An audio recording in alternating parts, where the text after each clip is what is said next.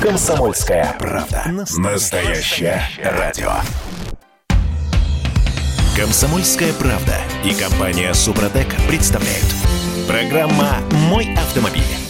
Здравствуйте, здравствуйте, друзья. Прямой эфир радио «Комсомольская правда». Меня зовут Валентин Алфимов. Рядом со мной э, редакторы портала осипов.эксперт Андрей и Олег Осиповы. Здравствуйте, уважаемые мужчины. Доброе утро. Доброе утро, дорогие друзья. Доброе утро, Валентин. Доброе утро, да, доброе утро. Э, смотрите, открываю информационные ленты и читаю. Ну, мы же все-таки про политику тоже периодически говорим, что китайцы наступают, что прямо все, мы нам в России без них уже никуда, э, жить мы без них не можем можем, и э, это наше будущее. Буквально сразу думаю, елки-палки, что ж там с границами, с лесом, ну, вот это вот обычная совершенно стандартная история. А потом понимаю, ну, все не так плохо, все-таки э, речь-то про машины идет, про китайские машины, которые в свое время были таким, ну, такой э, штукой, э, мягко говоря, на любителей, и люди, которые покупали их, над ним просто смеялись, а сейчас уже нет, сейчас уже все совсем Но сейчас только улыбаются, сейчас только улыбаются. А, а скоро будут, скоро будут даже завидовать. А, Наверное, да. Они же предлагают, как это э, написал Олег э, в своей последней повести «Последний уикенд», э, замечательная есть фраза «Автомобиль с оптимальным набором опций». Вот это вот как раз про китайцев. Но должен а главное дешево. Да, главное дешево. Ведь чем подкупают китайцы? Прежде всего соотношением цена, размер автомобиля и количество опций в нем. А есть, заметьте, э, качества в этом списке нет.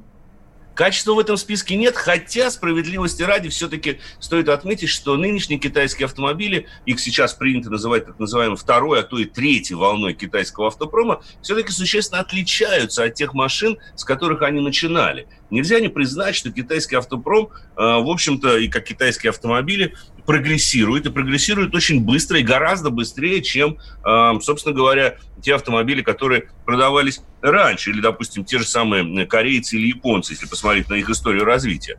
Но, ну, с другой то стороны, они тот же путь проходят, по сути, что и корейцы. Но только им чуть-чуть проще, потому что они но если не покупают, то порой, ну, просто скажем честно, воруют технологии и дизайн у тех же самых европейцев, японцев и корейцев, и все это дело торжественно э, производят у себя в Поднебесное и говорят, что у нас все это так же надежно. Хотя и качество комплектующих здорово подросло, но я в любом случае не буду их оправдывать, потому что, ну, к сожалению, под по личному опыту мне доводилось, в том числе не так давно, ездить на китайских автомобилях. Могу сказать, что они, конечно, по-прежнему очень сильно отстают и от корейцев, и от японцев, не говоря уже от европейцев. И дело не только в пресловутой безопасности, потому что результаты тестов того же самого China NCAP, это аналог китайский, собственно говоря, знаменитого Европейского института Евро-NCAP, а, вызывает очень много сомнений. К тому же я лично сталкивался с тем, что зачастую для того, чтобы провести краш-тест, китайцы делают специальную, особую версию, которая проходит на все пять звезд всегда,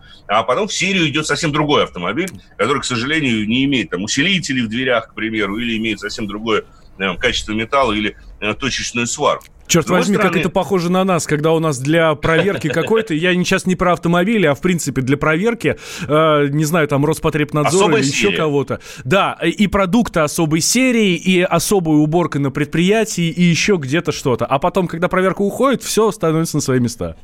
Но я вам должен заметить, что если говорить о наших автомобилях, об автомобилях «Лада» в частности, поскольку это традиционный российский бренд, то они по э, уровню безопасности по краш-тестам намного превосходят все любые китайские практически. Ну, по крайней мере, те, которые собраны на заводах. Да, правда? которые собраны на заводах, разумеется. А не те, которые Поэтому потом переоборудованы. У нас-то как раз в этом отношении все нормально. А потом были сравнительные краш-тесты одного из китайских автомобилей и «Лады». «Лада» выиграла. Это давным-давно уже проводилось, но тем не менее по-прежнему актуально. Так в чем, собственно, суть? А в том, что они продали Э, на 14% больше автомобилей, чем э, за... Э, Аналогичный период прошлого за года, За да. те же полгода в прошлом году.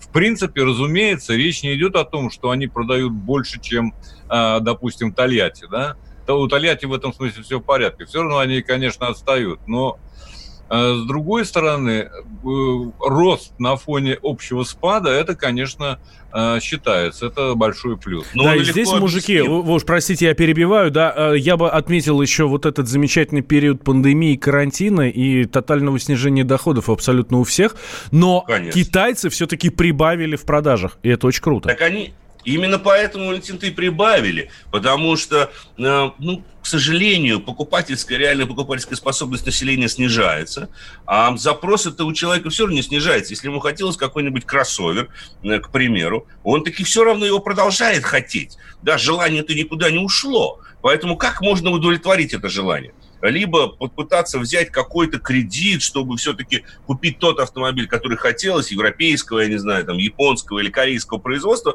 либо пожертвовать желанием бренда, пожертвовать определенной безопасностью, но зато в те же самые деньги купить какого-нибудь китайца, который будет, собственно говоря, и э, по размеру больше, и по количеству опций больше э, предлагать.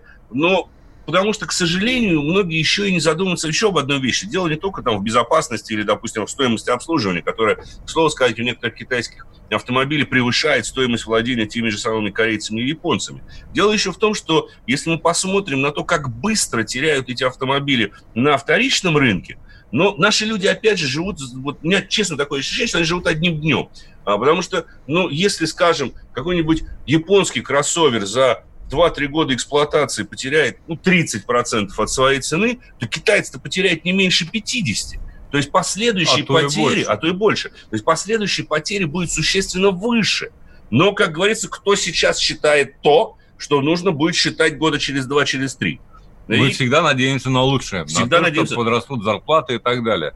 Но вот первое место, надо все-таки сказать, кто занимает из китайцев, это, конечно, Хавал. Да. Хавейл, как они его Нет, называют. я все-таки настаиваю на Хавале. Ну, Хавал так Хавал. Э, он имеет при этом собственный завод в Тульской области, как известно. Который, который рассчитан на производство 300 тысяч автомобилей, что не будет никогда. Да, а продано 6663 за первую полгода. Чтобы Но, понимать, да. Тем не менее. А на втором месте Джили.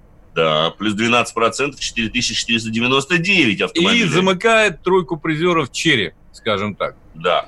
А продажи которых подросли на 4%. И, кстати, у Черри сейчас самый, пожалуй, большой модельный ряд из всех китайцев, и именно эту компанию можно в меньшей степени обвинять в безопасности, ну, в проблемах безопасности, потому что у них как да. раз-таки э, чуть-чуть все-таки более-менее наладилась э, с этим ситуация, но давай лучше о другом. Вот не хочется мне сегодня почему-то кидать. Такое Не, хорошее ну, и, утро. И потом, с другой стороны, вот э, мы, конечно, упускаем. Люди продолжают покупать китайские автомобили, хотя должны были бы покупать массово велосипеды, особенно вот. в Москве. И электросамокаты. И электросамокаты. Нет, все-таки велосипеды сначала, потому что только стало известно, что вскоре Садовое кольцо опояшит именно велодорожка. Представляете, да. все, там мало проблем на Садовом кольце. Теперь будет для москвичей еще одна – это велодорожка. Я, я надеюсь, что это, эта велодорожка будет размером там полосы с 4, наверное, да, чтобы вот Конечно. в одну ну, сторону. Ну, она да. должна быть свободна, потому что здоровье нации – это наше все. Угу. А об этом особую заботу проявляет, как известно, Департамент транспорта правительства Москвы. Здоровье нации – это когда ты едешь по Садовому и дышишь свежим воздухом, да? Да. да. И на велосипеде Максим, причем Максим Лексутов об этом подумал, разумеется. Причем нигде не написано, что э, велосипедист обязан надевать не только маску, но и противогаз.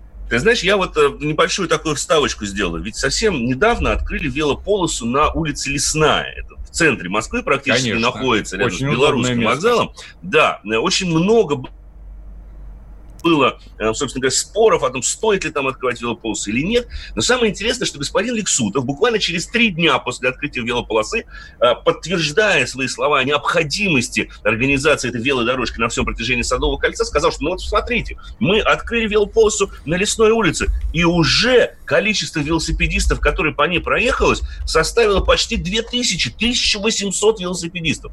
За какой Мне, период? За вот буквально эти несколько дней. Мне, конечно, интересно у него спросить, каким образом он их считал. Сам ли выходил на улицу или какие-то электронные счетчики поставил, потому что лично я проезжал не так давно, вот буквально вчера по лесной улице, э, велополоса там действительно нарисована, но вот 1800 велосипедистов я не нашел. Я, в принципе, встретил там всего двоих на всем протяжении лесной, и думаю, может быть, я попал не в час пик велосипедный, вот подожди, когда у них будет возможность поворачивать сразу на Садовое кольцо на велодорожку, когда начнутся настоящие велогонки по Садовому кольцу, вот это будет, да. И особенно радует это предложение в свете того, что уже как бы вроде как согласился господин Лексутов, что надо на всем протяжении Садового кольца поставить разделительные бордюры. Барьеры или железные, собственно говоря. И мне, вот честно, как москвичу, страшно думать о том, как это будет выглядеть.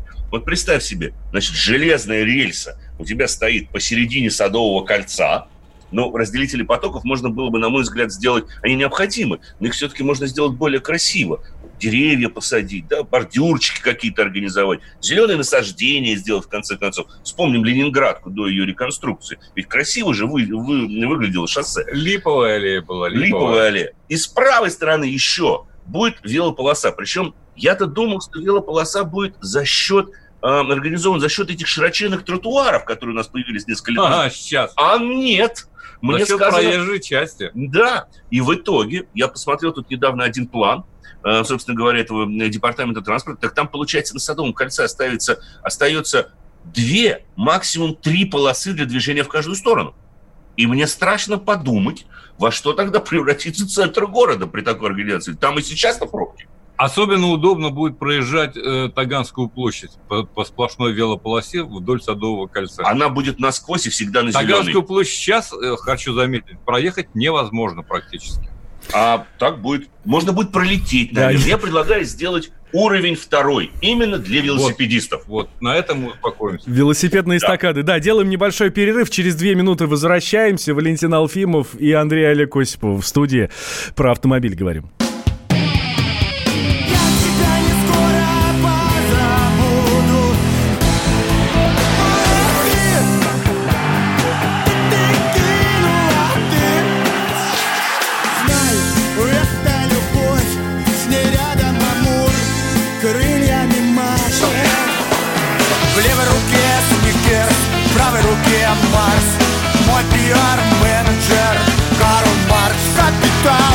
«Комсомольская правда». Радио поколения Ляписа Трубецкого.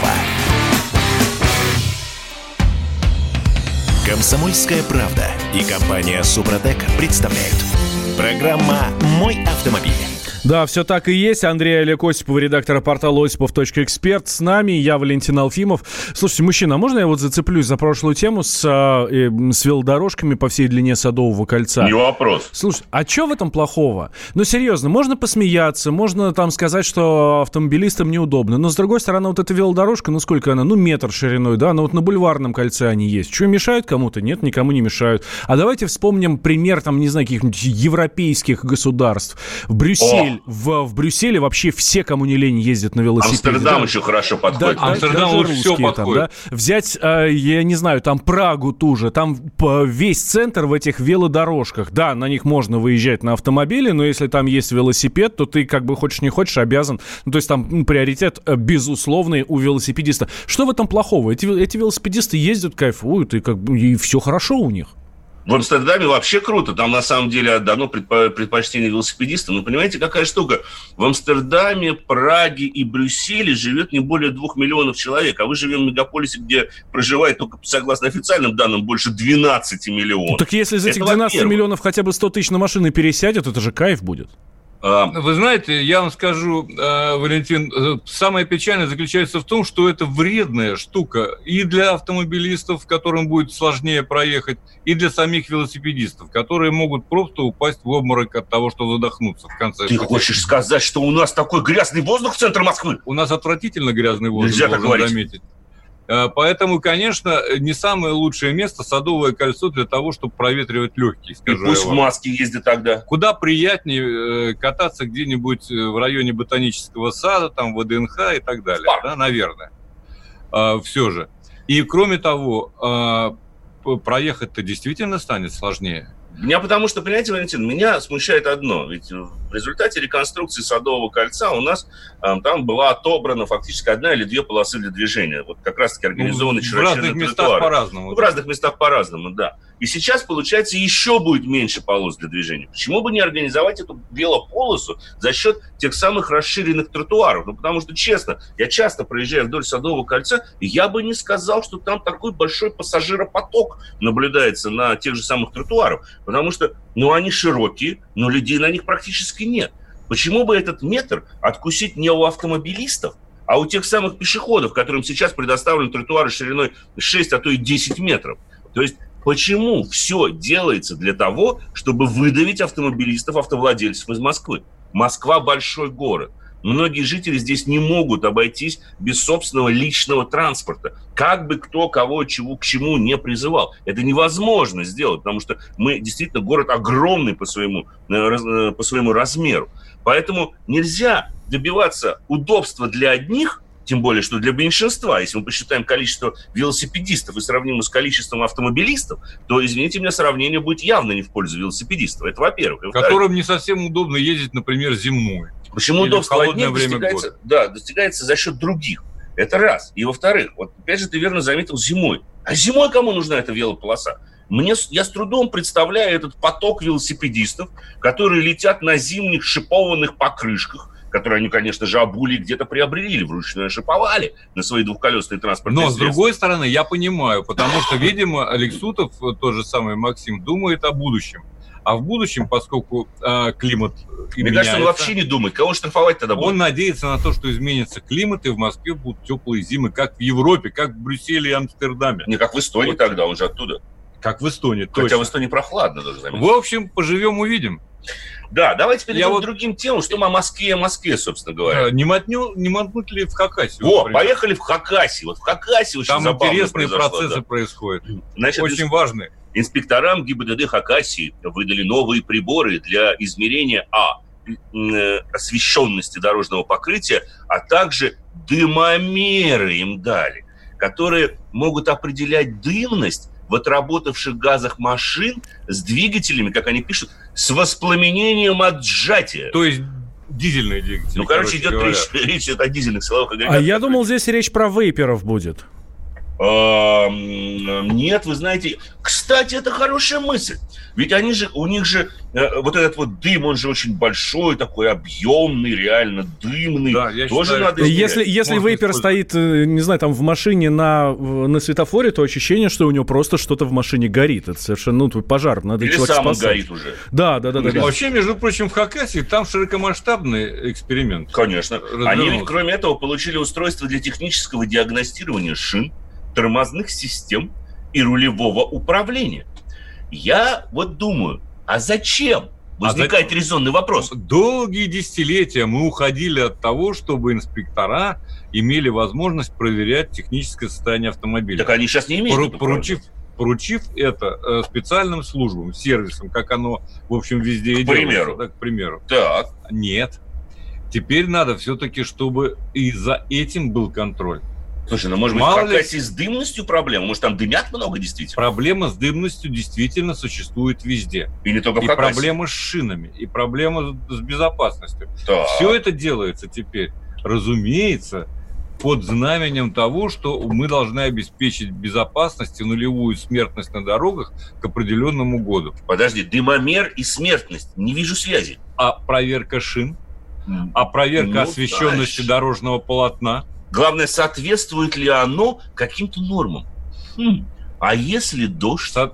А, если дождь. Тогда надо дорогу в общем, закрыть? В общем, главное, чтобы была а, обеспечена безопасность дорожного движения. Это федеральный проект.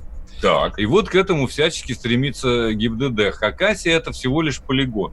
Разумеется, если там будут эти методы обкатаны, эти дымомеры, которые выпускают хорошие компании, важные компании, безусловно. они появятся по всей Системообразующие матушке, компании, да, я бы сказал. По всей матушке России, вне всякого сомнения.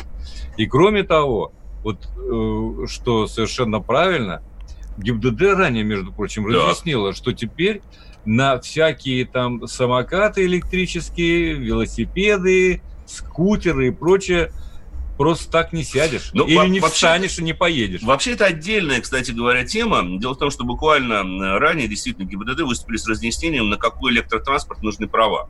И они заявили, что для управления двух- или трехколесными транспортными средствами с двигателями мощностью более 0,25 киловатта и менее 4 киловаттов необходимо иметь водительское удостоверение категории М. Я специально сейчас залез и проштудировал... Переведи лошадиные силы, пожалуйста. Да. Ну, нет, ну, лошадиные силы тут не важны, потому что речь идет о электрических транспортных средствах, двух- и трехколесных. Я сейчас залез и посмотрел, какова мощность электросамокатов, которые сейчас получили массовое распространение не только в Москве, но я думаю, что и в других регионах России. Она, как правило, как раз-таки составляет 0,25 киловатт, хотя есть более мощные модели на 0,3, на 0,35 киловатт. И получается, что теперь их всех можно обелетить. А я напомню, что штраф за управление электросамокатом, допустим, мощностью 0,3 киловатта, будет э, от 5 до 15 тысяч рублей, замечу. И причем все они должны еще и шлем иметь. Если шлема не будет, то нарушителю придется заплатить одна, одну тысячу рублей. Мне вот интересно, они уже начали их останавливать, я имею в виду электросамокатчиков, потому что меня они жутко раздражают. Я вчера одного парня чуть не сбил на пешеходном переходе. По той простой причине, что я подъезжал к пешеходному переходу, там никого не было, а из-за машины он на электросамокате на полном ходу на пешеходный переход вылетел. То есть его было не видно, это ужасно, да. Это, конечно, э, ну, увы, штрафовать их э, пока никто не штрафует, наверное, во всяком случае, за такие нарушения. Слушайте, а давайте а возьмем вот еще если... одну ситуацию. Вот буквально на днях давайте. за городом видел того же самокатчика. Он, правда, по обочине ехал, которая была хорошая обочина, ну, такая асфальтированная, э, с ага. разметкой, со всеми делами. Но у меня ощущение, что у него скорость была километров 60 в час. А их ну... тюнингуют. Валентин их тюнингует. Я уже знаю адреса контор, посмотрите в интернете. Вообще, стандартно э, скорость электросамоката ограничена электроникой на отметке в 25 км в час. Ограниченная электроника – это прям как 250 на BMW. Но это действительно так. Э, у них у всех стоит ограничитель максимальной скорости. Потому что те же самые 0,35 киловатта а, вполне достаточно при условии того, что наездник не такой тяжелый, там весит меньше 80 килограмм, для того, чтобы разогнать самокат быстрее. Но появилось огромное количество контор, которые вам этот, а, ограничитель снимают, и, б, а, доводят, увеличивают мощность силового агрегата. Там ведь моторчик маленький, и все дело в батарейке. Батарейка там бывает разная, от 5000 до там, 15, по-моему, тысяч ампер-часов – Э, миллиампер часов. А, и э, они определенный запас хода гарантируют. Понятное дело, что когда мы увеличиваем мощность, мы лишаемся запаса хода. Но с учетом того, что на самокатах, электросамокатах редко ездят на расстояние больше 10 километров, а запас хода среднестатистически у них составляет около 30 километров, то вот вы можете посчитать, что вдвое увеличив мощность этого электросамоката, да, вы практически втрое снизите э, запас хода, но его же можно подзарядить от обычной розетки. И поэтому я сам, кстати говоря, наблюдал э, такого же персонажа. Это ладно, когда он по обочине. Я тут как-то видел персонажа, который в левом ряду шпарил со скоростью километров 60-70. И мне просто удивительно, конечно, ему шлем нужен, потому что если он с такого хода, это же самокат, да, он маленький, низенький. Ему залететь, вот особенно где-нибудь, где у нас асфальт сняли, на этот пригорок, и все, готов. Сразу на погост отправиться. Никуда не денется. И вот их, их тоже, наверное, их надо как-то регулировать. Черт ее знает. Но наверное, вот, надо, конечно. Но всех их обелечивать, заставлять получать права. Э, наверное, странно. Я вот но думаю, вот шлем а, бы не помешал. А человек с правами, он что, автоматически не нарушает правила дорожного движения, если таковые есть для самоката? Нет, ну ладно, но если, если он с правами, у него хоть мозгов немножко есть, раз он эти права получил. Ну, он хотя бы чему-то научился, хотя бы ПДД, наверное, знает. Ну, тогда концов. я представляю себе... Мы с вами, Валентин, голосуем за. Да, ну, я представляю себе тогда сразу, да, вот эти мотобаты, которые э, по мотоциклистам работают, а здесь будут самокаты, по баты, да, полицейских, э, которые будут работать исключительно по самокатчикам. Ну, классно. И давайте после небольшого перерыва мы перейдем, кстати говоря, исключительно к автомобилям и к ответам на вопросы наших уважаемых радиослушателей.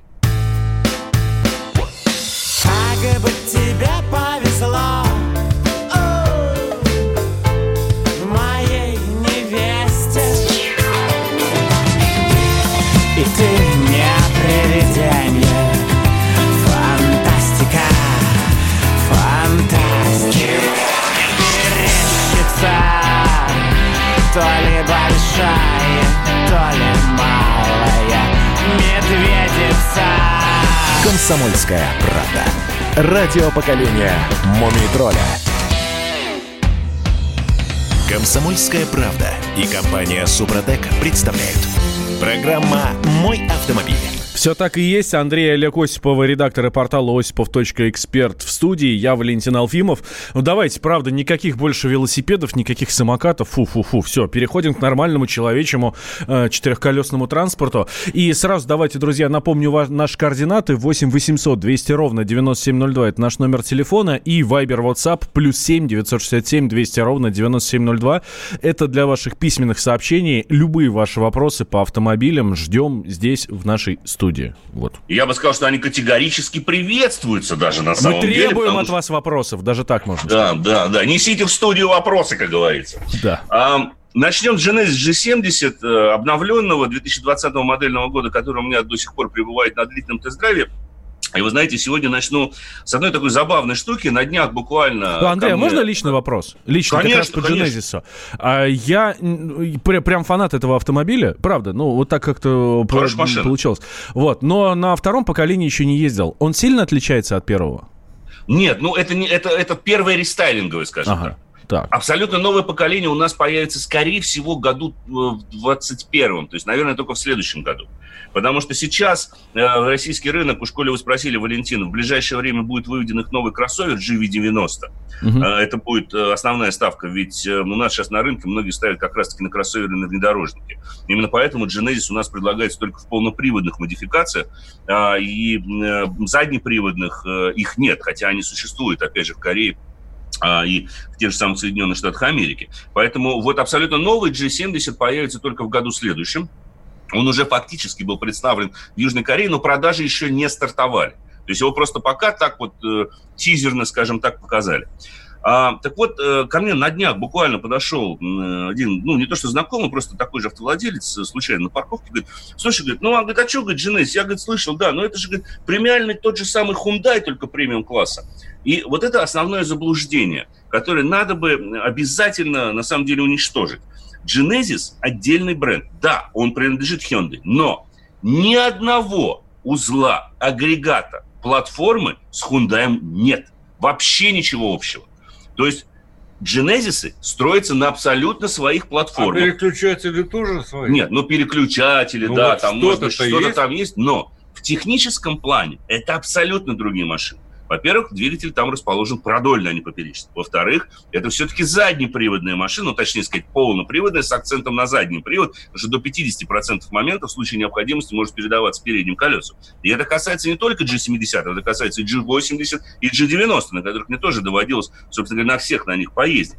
Эта машина совсем другая. У них нету технически, ну, я не знаю, может быть, какие-то там резинки есть какие-нибудь общие, но в целом эта машина построена на собственных платформах, которые ничего общего с автомобилями Hyundai, с платформами Hyundai не имеют.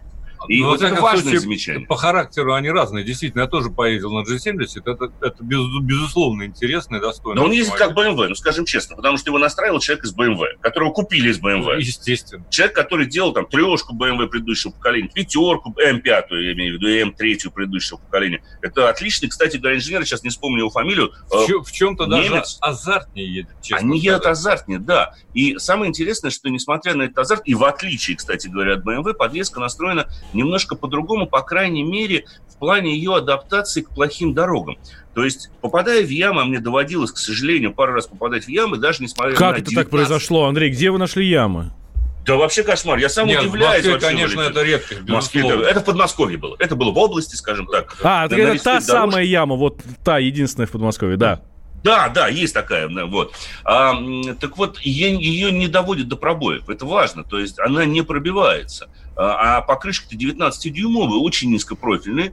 А, и единственное, что, конечно, хорошо, там покрышки отличные стоят сами по себе. Это мишленовские, великолепная резина на самом деле. И в этом тоже проявляется премиальность бренда Genesis, потому что, ну, я тут на днях не буду говорить, какой бренд, ну, уважаемый, скажем так, немецкий бренд, который э, теперь предлагает автомобили на шинах Ханкук и Кумхо. Ну, это просто ужасно, я считаю. Ни в какие ворота не лезет. Сами корейцы свои корейские шины не ставят. Они ставят европейские Ну, шины. ну, ну, ну, на премиальных конечно. Ну, конечно, на премиальных, конечно, на премиальных автомобилях. А вот европейцы решили поставить зачем корейские шины. Ну, окей, ладно, оставим это, э, собственно говоря, Они читали Брежнева, который учил, экономика должна быть экономной. Согласен.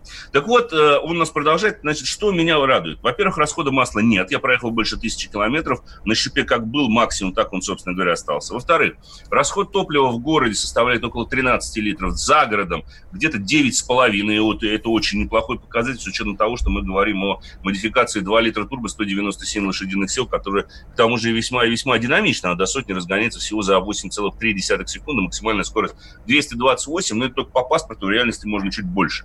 А, уже попробовал немножко. Может она ехать чуть больше. Хотя ее не насилую, потому что машина совсем, совсем новая. В общем, продолжу я на ней еще ездить. А пока давайте переключусь. Вот прежде чем ты расскажешь о самой мощной версии Hyundai Tucson, скажу, э, вот у нас, я смотрю, смс-сообщение напомню, телефон студии 8 800 200 ровно 9702 и WhatsApp Viber плюс 7 967 200 ровно, опять же, 9702.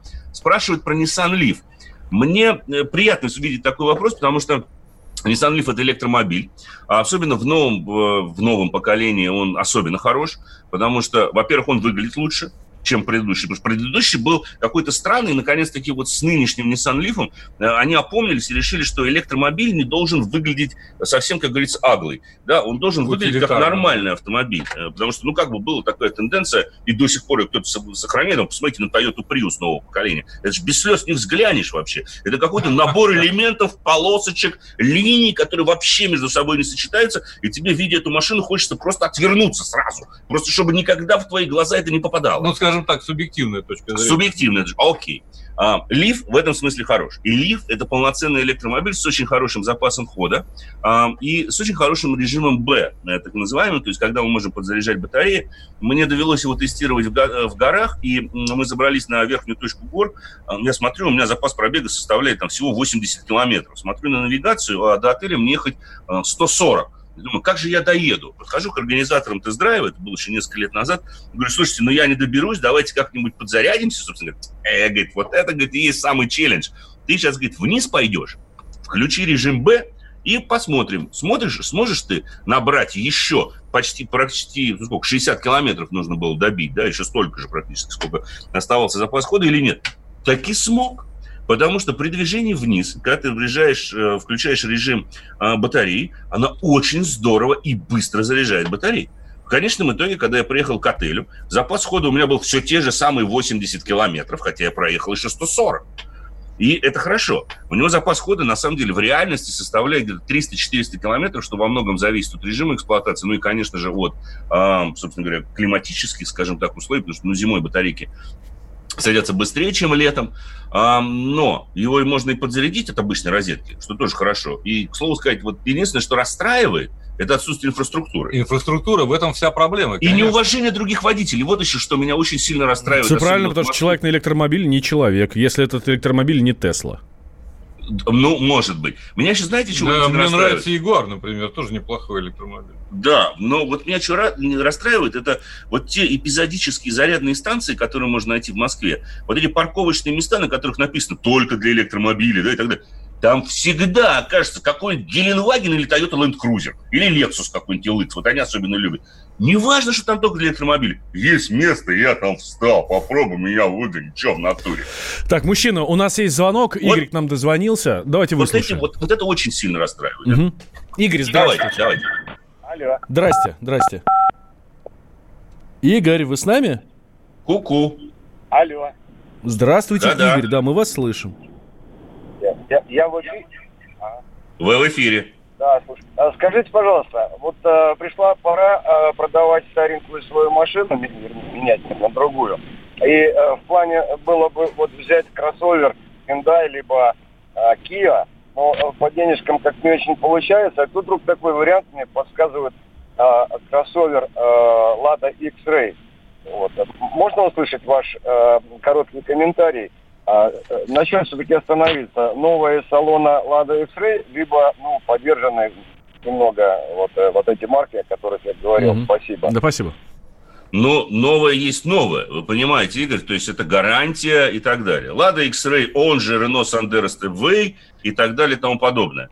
Э, на самом деле машина построена на французско-японской платформе. Очень неплохой автомобиль. Сейчас она получила вариатор, который работает тоже нормально. И, к слову сказать, Lada X-Trail даже лучше, э, чем Renault Sandero. Вот я тоже хотел сказать. По очень, не только по внешности, но там есть... По ходовым качествам? По ходовым качествам говорит, она да? лучше, потому что подвеска была перенастроена. Я лично говорил с инженером АвтоВАЗа, и он сказал, что они действительно перенастраивали подвеску этого автомобиля. Она стала более упругой, и она лучше держит дорогу. И кроме того, там есть такие мелочи, а, которые просто недостатком степвея являются. Ну, к примеру, это погрузочная э, высота багажника, и, а именно вот этот проем. А у X-Ray пол получается ровный, а у степвея там такая перегородка еще есть, и в начале и в конце багажного да. отсека, чего у X-Ray нет. И это очень хорошо, то есть вот этот мелкий недостаток был устранен. Поэтому в целом отговаривать вас не буду, берите. Что касается новой поддержки, смотрите сами, но на новую все-таки есть гарантия. Это уже хорошо.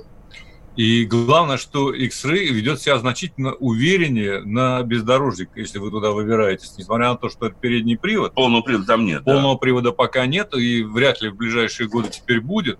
Но а у него подвеска более собрана и э, лучше реагирует на неровности, в том числе даже на гравий, на бездорожье. Она очень энергоемкая на самом деле, и это хорошо. Да, отсутствие полного привода, конечно, грустно, но в конце концов это все продиктовано в том числе платформой. Хотя, опять же, на той же самой платформе можно было бы поставить и полный привод. Можно. Можно было бы на самом деле поставить полный привод. Ну что, я смотрю, все, время, Алекс Гемак, да, все, я уже пора не прощаться. про Тушканчика. Да. Валентин, спасибо вам большое. Да, и вам, мужчина, спасибо. Услышимся завтра здесь же в прямом эфире радио «Комсомольская правда». Андрей Олег Осипов, редактор портала осипов.эксперт были с нами в студии. Программа «Мой автомобиль». Видишь, там на горе возвышается крест не думал, что у нас На двоих с тобой одно лишь дыхание Ален Делон говорит по-французски Комсомольская правда. Радио поколения Наутилуса Помпилиуса. Комсомольская правда и компания Супротек представляют.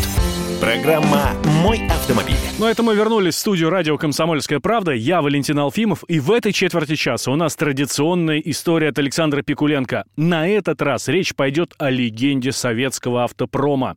Это таблетка или даже головастик, так ее называют в народе. Но более известна она как буханка. В общем, УАЗ-452 в центре нашего внимания. И слово Сан Санычу. Предыстория. Гораст наш народ прозвище давать, особенно шоферы. Складывается ощущение, что те из нас, кто открыл в правах категорию С, ко всему прочему, выдержали еще специальный экзамен по острословию. Козел, буханка, таблетка, головастик – все это неофициальные названия моделей Ульяновского автозавода. И вряд ли гражданину бывшего СССР придется объяснять, каких именно. Ведь прозвища, как говорится, бьют не в бровь, а в глаз. А начиналось все с сороки. Представьте себе город Ульяновск, 1956 год. Родина Ильича и сегодня представляет собой довольно унылое зрелище, а тогда и подавно. Бараки, безногие инвалиды, грязь и вчерашний языка, угрюмо провожающие взглядом любого чужака. И тут автомобиль диковинной формы, без капота, крыльев, но с плавно спадающей крышей и рельефными бровями над фарами. И цвет черно-белый. Не дать не взять сорока. В то время отдел главного конструктора Ульяновского автозавода в основном состоял из выходцев с газа. Народ был опытный, поэтому когда из министерства пришел приказ выполнить объем опытно-конструкторских работ по созданию нескольких разновидностей автомобилей вагонной компоновки, никто не удивился. А сделать надо было фургон, санитарную машину, микроавтобус и бортовой грузовик. Причем, как обычно у нас бывало, все надо было сделать в сжатые сроки. Вполне логично, что новое семейство решили максимально увязать с выпускаемым ГАЗ-69. Подобные задачи в нашей стране еще не решали. Так неожиданно для себя конструкторы обнаружили, что водитель грузовика, сдавая назад, обычно смотрит не в зеркало, а через приоткрытую дверь. А у опытных образцов она висела на заднем задних петлях. Переделали. Также пришлось переобувать новинку в шины увеличенного сечения, поскольку при вагонной компоновке передний мост оказывался перегружен. В полноприводном исполнении с этим как-то мирились. Но когда в 1961 году запускали в производство заднеприводное семейство УАЗ-451, потребовались решительные меры. В результате двигатель сместили вглубь базы, пожертвовав размером грузового отсека. Но цель была достигнута. Со стилем УАЗ-450, а слово «дизайн» в те годы было едва ли не ругательным, тоже все не шло гладко. Ранние образцы фургонов рождались в Москве. Своих художников-конструкторов на заводе не было. Обратились в НАМИ. В зиму 1956-57 годов из Москвы в Ульяновск добралась целая группа специалистов. Арямов, Долматовский, Кобылинский, Молчанов. Но напроектировали они такого, что словосочетание «художник-конструктор» в Ульяновске стало оскорбительным. Чем же так не приглянулось заводчанам московское творчество? Поскольку машину создавали по заказу Министерства обороны, требования к ней были весьма специфичны. Военные еще соглашались, что водитель, загнавший машину в вертолет, не мог покинуть своего рабочего места. Хуже было другое. Согласно тех заданию, кузов вездехода должен был вмещать четырех раненых на носилках. Но автор «Сороки» Владимир Иванович Арямов, исходя из эстетических соображений, сделал крышу покатой. Смотрелось красиво, но задний дверной проем оказался таким низким, что носилки верхнего яруса не удавалось внести внутрь, если нижний был занят. В итоге оставалось главное – компоновка с плавными переходами линий кузовных деталей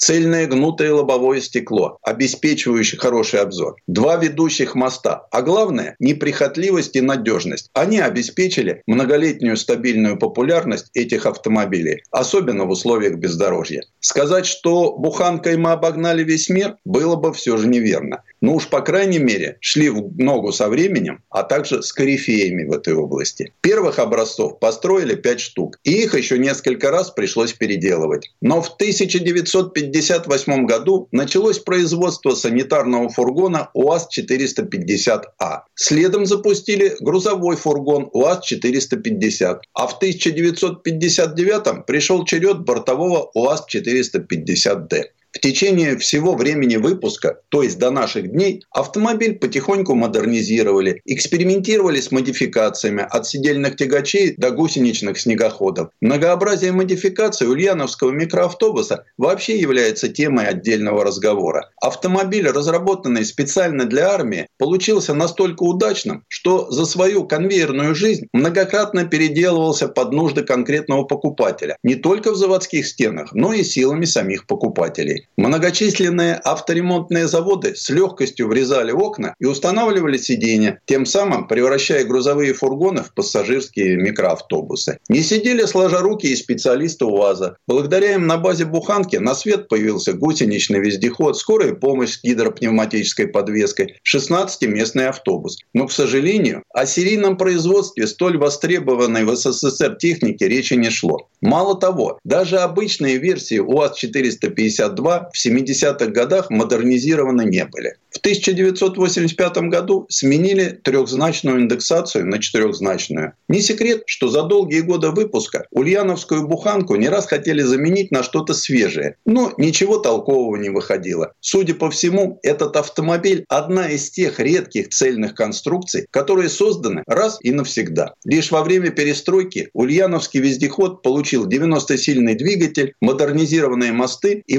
вакуумный усилитель тормозов. Имя автомобиля также было заменено на новое. Отныне микроавтобус стал называться УАЗ-3962, фургон УАЗ-3741, бортовой грузовик УАЗ-3303. Были попытки сделать полностью новую машину. Так, в 1989 году в рамках опытно-конструкторской работы по теме ГАК было создано семейство УАЗ-3972. Построили четыре машины. Их внешний вид был спорным. Заводчане тотчас прозвали их Кинг-Конгами. Но дальше эта тема не пошла. В начале 21 века на УАЗе еще раз попытались заменить буханку новой моделью. Так родилась Симба или УАЗ-3165 – полукапотный полноприводный минивэн. Сделали четыре опытных образца. Два микроавтобуса, скорой помощи, бортовой грузовик. Но в то время заводу было не до новинок, выжить бы. И дожил этот неприхотливый вездеход до наших дней. Ведь буханка – это проверенная временем модель, на которую можно ставить. Если что, вывезет.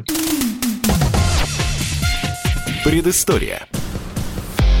Сан Саныч, спасибо большое. Это был Александр Пикуленко, летописец мировой автомобильной индустрии. Ну а я добавлю, что УАЗ-452 – страшный проходимец. Он ездит там, где садятся самые крутые современные внедорожники. Однако за это удовольствие надо платить. Платить комфортом, которого внутри буханки нет от слова совсем. Прибавьте к этому гигантский расход топлива. Но сейчас буханку очень любят не только в российской глубинке, но и даже в Японии за ее брутальность и одновременно няшный внешний вид. И у нас на сегодня все. С вами был Валентин Алфимов. Слушайте радио «Комсомольская правда» и водите аккуратнее. Программа «Мой автомобиль».